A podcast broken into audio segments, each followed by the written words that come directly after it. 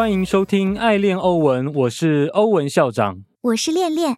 今天我们要来聊聊一篇我觉得还不错的文章，是关于 Layer Three 还有超级链的。我们平常听到一些 Roll Up 啊，它是属于 Layer Two。那在这个 Layer Two 之上，其实现在有很多项目，他们在做 Layer 三、Layer Three。那究竟什么是 Layer Two，什么是 Layer Three？我们就请恋恋来帮我们做一下科普。今天我们要来谈论的是区块链的 Layer Two 和 Layer Three 技术。首先，让我们先从 Layer Two 开始。Layer Two 是指建立在区块链基础层，也就是我们所谓的 Layer One 之上的技术或解决方案。例如，比特币或以太坊这种公共区块链就是 Layer One。那么，为什么我们需要 Layer Two 呢？首先，Layer Two 可以提高交易吞吐量。这是因为基础层区块链的交易速度和吞吐量受到限制，Layer Two 解决方案允许在区块链之外进行交易，进而提高交易速度和吞吐量。其次，Layer Two 可以降低交易费用。由于区块链的使用增加，交易成本可能会变得非常高。Layer Two 解决方案通常提供更低的交易费用，因为它们将交易从主链移出，降低了对矿工的依赖。再者，Layer Two 解决方案可以提高交易隐私，例如闪电网络的交易不直接写入比特币区块链，从而提供了额外的隐私。最后，Layer Two 解决方案还可以扩展更多功能，例如状态通道、零知识证明等。然而，虽然 Layer Two 有许多优点，但也存在一些挑战，例如安全性问题、复杂性增加以及与基础层区块链的交互问题等。那么，Layer Three 又是什么呢？在区块链架构中，Layer Three 通常指的是建立在 Layer Two 之上的应用或服务。这些应用可以包括各种去中心化应用、智能合约、去中心化金融、数字身份系统，以及其他使用区块链作为底层基础设施的服务或产品。需要注意的是，Layer Three 这个术语并非所有人都认同或使用，这部分是因为区块链社区的各种观点和诠释不相同。然而，这种分层的观点可以帮助我们理解区块链技术如何组合和互相作用，以创建更复杂、更富有价值的系统和应用。以上是我对区块链的 Layer Two 和 Layer Three 的简要介绍。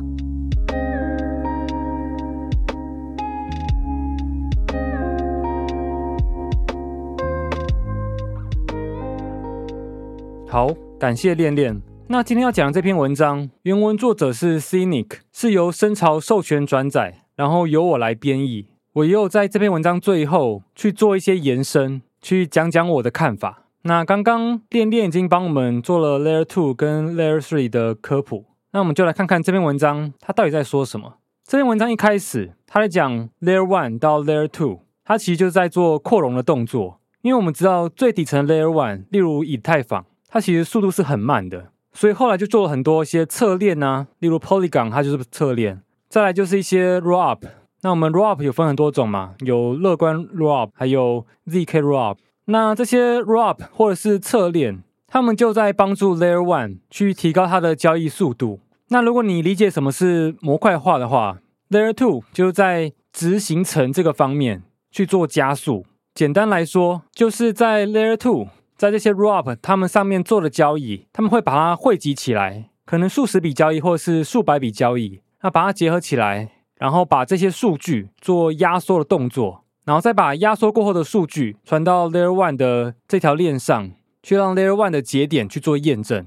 而 Layer One 这些节点他们在做验证的时候，你所要付他的交易手续费，其实就跟这个数据大小有关系。所以当数据被压的越小，你付了手续费是越便宜的。所以这个就是这些 roll up 他们为什么可以降低手续费的原因，就是他们集合很多数据，然后再把它做压缩。那这个是从 layer one 到 layer two，那些著名的项目有什么？例如 Arbitrum 或是 Optimism。那当然还有很多 zk 项目，例如 zk sync 或是 Starware。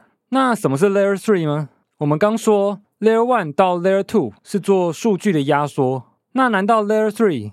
它是再进一步再压缩数据吗？实际上它不是的，因为数据它没有办法被压缩两次，所以我们从 Layer One 到 Layer Two，它成本可能降低了，变成一百分之一。那我们就期望 Layer Two 到 Layer 三，它成本就可以降成万分之一，但这个是没有办法的。那既然不能再降低成本，那为什么 Starkware 或是其他项目，他们都在发展 Layer Three 或是超级链这样子的概念呢。那最早发展 Layer Three 的概念的是 Starkware 这个团队，他们认为这样子分层的结构，这样子封装的概念，可以提供更高的组合性，然后可以做一些更为应用的一些使用方法，这样也具备了图灵完备。那这是什么意思呢？就是 Layer Three 它主要在实现应用的自主性，就是你可以开发你自己的 Layer Three。那这个就跟开发一个单一的 DeFi 项目一样。我们平常一个 DeFi 项目，它可能是一个智能合约，可是你可以把你的 DeFi 项目变成 Layer Three 这条链。那这条 Layer Three 的链，它就只有跑你自己所想实现的应用，那你的主权性或是可定制性就更高。那文章中有列了几个可能使用的范例，第一个范例就是兼容，像例如以太坊，他们最底层的程式语言就是 Solidity。如果那如果你在 Layer Three 上面的话，你你就可以定制你自己的程式语言。所以就可以兼容其他的虚拟机。再来就是你可以提高你的效率，提高你的 TPS。例如一些 GameFi 或是一些社交应用，你不用很高的安全性，可是你非常需要很高的交易速度。那所以如果你自己创立一个 Layer Three 的链的话，那你就可以实现高速的 TPS。再来下一个用例就是你能够定制你自己的隐私，你可以定制一条专门的隐私链。然后这条链是在 Layer Two 上做结算，那里面的交易外人是看不到的，所以你可以保有你的隐私。那如果熟悉一些应用链的伙伴，应该就会发现，哎，啊，Cosmos 或是 Avalanche，他们其实就是在做这样子的方式啊，他们就是应用链啊。那到底 Layer Three 跟 Cosmos 有什么不一样？这篇文章的作者他们认为 Layer Three 跟 Cosmos 最大的不同在于他们与以太坊生态的绑定。这样子的优势是在于，因为以太坊它的生态很庞大，它的用户很多，并不像 Cosmos 他们这样子，虽然已经发展了很多很多的应用链在上面，可是用户还是不够多，跟以太坊相比，差距还是很大。但作者他也有提到，Layer Three 这样子的概念，虽然说高度绑定了以太坊的生态，但也丧失了部分的主权性。他们没有办法像 Cosmos 应用链那样子，完完全从代币经济或是更多的公链的底层设计去做调整。那以代币经济来讲的话，因为不论是 Layer Two 或是 Layer Three，他们其实在付手续费的时候，你还是要用 ETH。所以这些 Layer Two、Layer Three，他们最大的痛点就是他们的价值捕获性会很低。他们自己所发行的币，如果不能用来付手续费的话，他们很难捕捉价值。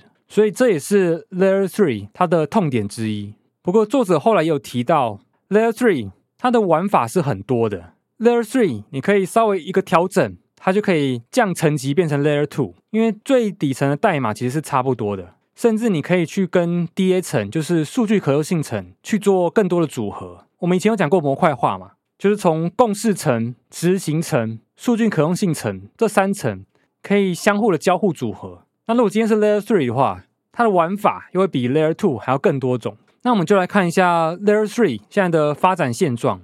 在六月二十二的时候，Offchain Lab 他们发行了 Arbitrum 上面的工具，也就是你可以在 Arbitrum 上面建立你自己的 Layer Three。那在六月二十六号的时候，zk Sync 他们推出了 zk Stake，就让用户他们可以建立自己的 zk 超级链。那 zk Sync 他们说，他们与 Arbitrum 最大不同是，他们的主权性跟互操纵的性是更高的，因为它并没有要求这些超级链、这些 Layer Three 是在 zk Sync 上面做结算。最早提出 Layer Three 概念的 Starkware，他们也自己在他们的 Layer Two 上面，就是他们的 Starknet 上面，去大力扶植了一些 Layer Three 的应用。不过说实在的，因为其实这些 Layer Two 啊。他们本身就已经很不成熟了。我们以前的集数有提过，这些 Layer Two，他们都是中心化的节点，所以等于说他们有点在试营运这种感觉。那这那这些 Layer Two，他们还想要建构 Layer Three，那是不是有点痴心妄想呢？所以说有点太早期了。不过我们一样可以关注他们的发展。那最后作者他提出了一个问题：既然我们已经有 Layer Two，有 Layer Three，那还会有 Layer Four、Layer Five 吗？那作者认为这个应该是不太会发生的，因为其实到了 Layer Three，它已经不太能降低手续费了。它只能发展像是应用链这样子的方式。那如果你又再叠加更多的层，那这会让这整个系统更加的复杂，那就更容易出问题。其实之前很多的 Layer Two 讨论或是模块化的讨论，就在讲说，原本的 Layer One 是很安全、很简单的，但是当你把 Layer One 拆成模块化，拆成执行层、共识层、数据可用性层，那它们相互之间虽然说组合性很棒，可是因为过于复杂，所以它们交互之间可能会出问题。所以会导致模块化的链更不稳定，或是更不安全。所以当我们现在已经发展了 Layer Two，甚至 Layer Three 的时候，我们很难想象再弄个 Layer Four、Layer Five 能够维持足够的安全性跟稳定性。所以目前还不太可能。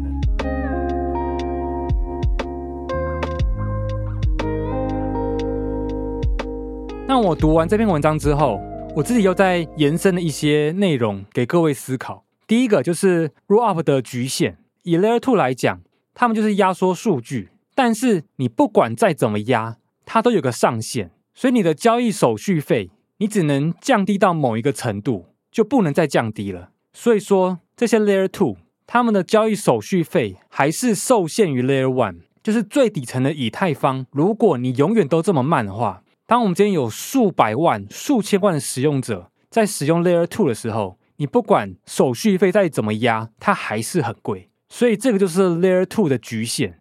再来，我就要讲到 Layer Three。所谓的 Layer Three，它可能是建立在某一条 Layer Two 上面。所以在单一的 Layer Two，例如你在 R B 窗上面好了，在 R B 窗上面建构的 Layer Three，它们相互之间要做跨链、要做交互是很简单的。可是，如果今天是 R B 窗跟 zk Sync 这两个项目之间的 Layer Three 要做跨链呢？你是跨不了的，因为这两个 Layer Two 它们是没有个通用标准的，所以建构在这个 Layer Two 之上的 Layer Three，它们也是无法沟通的。所以这个就是各自为政啊。不同 Layer Two 之间，它们的跨链通信是这么烂的话，那我很难想象这样子的生态能够蓬勃到什么程度。以 Cosmos 来讲的话，Cosmos 他们最大的特点就是，他们从最一开始就已经定制了 IBC 这样子的交互协议。所以说，在 Cosmos 里面所有的应用链，他们要做跨链是非常简单的。你甚至可以去操作另外一条链的智能合约。那如果是在以太坊这边的 Layer Two 就没有办法这样子做。所以这些 Layer Three 或是这些 Layer Two，它们未来会是怎么样呢？其实这这些 Layer Two、Layer Three 啊，他们为什么会在以太坊这边做发展去做模块化呢？主要就是因为以太坊这边用户多，生态也多。所以就是要吸以太坊的血，那所以他们失去的就是失去发行代币的主权，而且也会受限于以太坊的交易速度。所以这些 rollup 他们的未来就是要看以太坊他们的开发速度。只要以太坊这个 layer one 他们完成了 Danksharding 账户抽象这些我们之前提过的东西，那自然而然的这些 rollup 他们也会起飞。甚至我希望他们在未来可以定制 layer two 之间的跨链通讯标准。让他们像 Cosmos 一样做跨链是很简单的，就只有这样子，我觉得这些 Layer Two、Layer Three 他们才发展了起来。那我最后做个总结，所谓的 Layer Two，他们就是在做数据压缩，所以可以让他们交易手续费变得更便宜。那所谓的 Layer Three，他们不能再压缩数据，可是他们可以做类似应用链这样子的方式。去让他们去兼容一些其他城市语言，或是让 GameFi 能够提高他们的 TPS，或是建立隐私链去维持用户的隐私。那这些 Layer Two、Layer Three，他们跟 Cosmos 最大的不同就是能不能吸以太坊的血。吸以太坊血这件事情，对于项目发展是一件好事，因为你有用户、有资金，你自然就可以继续做下去。但是你就会失去了代币发行的主权。并且你的天花板会受限于 Layer One 的速度。那所谓的 Layer Three，或者说所谓的超级链这样子的概念，在今年其实还蛮火热的。各位可以多看看。那如果你要做投资的话，你要思考你自己是做短期还是做长期的。做短期，你可能就是撸空头，或是炒热度这样子。这些 Layer Two、Layer Three，他们发行的代币会有短期的上涨。可是长期来讲，因为他们目前都没有一个价值捕获的机制。所以长期来讲，我并不看好。那各位就自己去思考，自己去研究。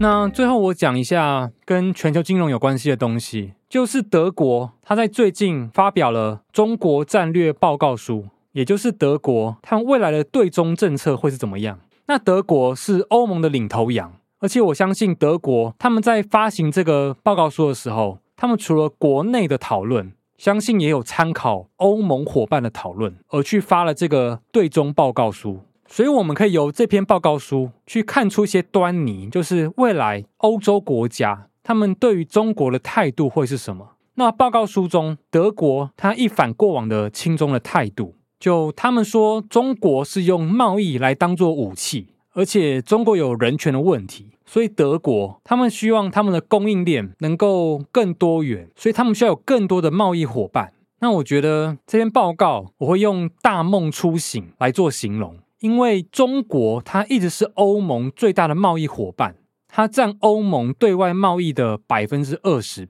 那这个数字它是从二零一四年我记得十五趴左右，一直上升到今天的二十趴。所以欧盟他们跟中国的联系、贸易的联系，其实一直不断在提高的。那直到最近的乌俄战争，还有美中贸易战，可能欧洲才去思考他们这样子的政策到底是不是对的。因为欧洲他们一直是民主、自由、浪漫的代表，而且他们对于共产国家可能不是那么的认识。虽然他们旁边有俄罗斯，可是你看欧洲对于俄罗斯的能源是多么的依赖。所以我相信他们对于共产国家并不是太了解，所以欧洲他们终于醒过来了，他们终于发现他们的贸易伙伴必须要是信念相同的贸易伙伴，这样子你的贸易才会做得长久，做得稳定。其实这也是目前全球反中的主要态度。当中国他拿贸易当做武器的时候，甚至他们在南海去跟很多国家做争夺海域主权的动作的时候，其他国家就会发现。虽然说你的在你这边做代工，在中国这边做代工是很便宜的，但是长久来说这是不稳定的，所以大家都会慢慢的去中国化。那欧洲它这篇报告也显示了这样子的态度。那我们就来看看欧洲未来到底会怎么做。那我刚讲了这个德国，他们对于中国的战略报告书，我有撰文在链散的周报里面，在这个周报，我每一周都会写一篇小短文。